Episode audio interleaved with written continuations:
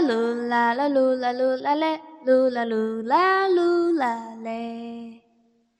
我爱洗澡，乌龟跌倒，啊啊啊哦，小心跳蚤好多泡泡，啊啊啊哦，潜水艇。在祷告。嗯嗯嗯，我爱洗澡，皮肤好好，啊啊啊哦，戴上羽毛，唱唱跳跳，啊啊啊哦，美人鱼。想逃跑。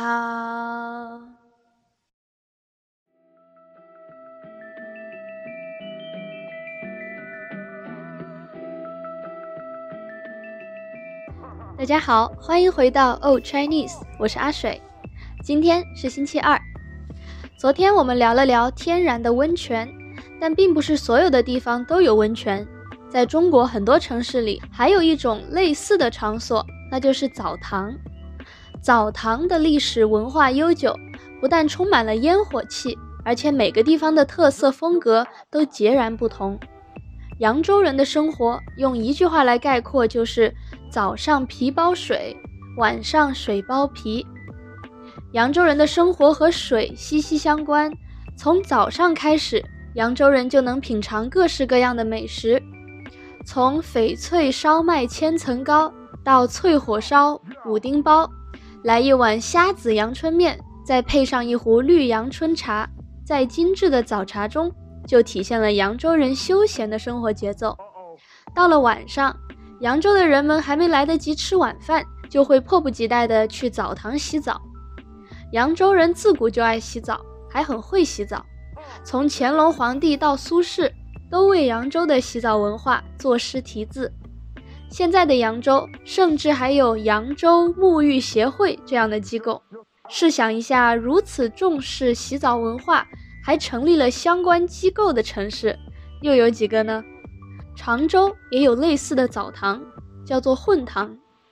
混堂里的客人们都是晚上吃完饭以后再来洗澡，因为他们觉得澡堂里的水已经烧了一天了，这个时候的熟水对身体最好，洗起来也更舒服。混堂的历史悠久，一些老混堂从辛亥革命时期一直经营到今天。已经跨越了一个世纪，这里的客人都是常年来的，有的老人从小时候就在这里洗澡，长大了带着儿子一起来洗，老了之后还会继续带着儿子和孙子一起来。问堂里除了泡澡，还提供人们可以躺着的位置，人们可以在这里搓搓澡、打打瞌睡、修修脚、谈谈生意、聊聊天，饿了还可以再叫些点心来吃，十分惬意。东北也有澡堂，北方嘛，因为天气特别冷，所以人们特别喜欢去温暖的大澡堂洗澡。和我刚才提到的两个地方截然不同，东北的澡堂文化透露出的是对男子汉气息的一种推崇。澡堂里的男人们在洗澡时会认为，只有不惧怕热水的人才充满男子汉气息，所以他们即使全身已经泡得通红，仍然会用不屑的口气说一声。这水不够热啊！东北的澡堂里还有一个令人难以忘记的项目，那就是搓澡，就是拿毛巾或者搓澡巾除去人身上的污垢。因为搓澡的时候非常疼，所以这个项目也被东北男人们列为了证明男子气概的一项保留节目。即使被搓得快秃噜皮了，就是快破皮了，他们也会咬牙坚持，一声不吭。除了中国的澡堂文化，像日本也有类似的澡堂和温泉文化。但是你知道，在日本的长野县北部的志贺高原上，还有一群等级森严、爱泡温泉的猴子吗？你没有听错，这群日本的雪猴常年栖息在温泉水源的附近，只有地位较高的猴子可以长期待在温泉里。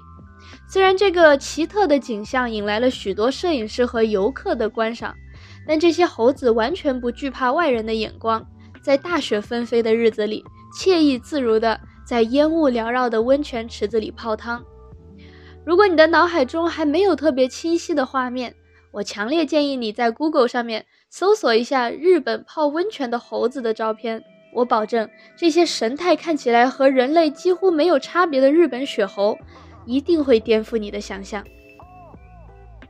好的，那我们来学习一下今天的各种单词。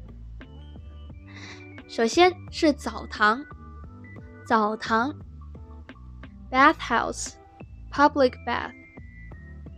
澡堂就是专门提供给人洗澡的地方，一般会有一些附加的项目，比如按摩啊、搓澡啊、修脚啊等等。用澡堂来造句，我们可以说扬州、常州还有东北。都有文化迥异的澡堂文化。扬州、常州 and the Northeast region all have distinctive bathhouse culture.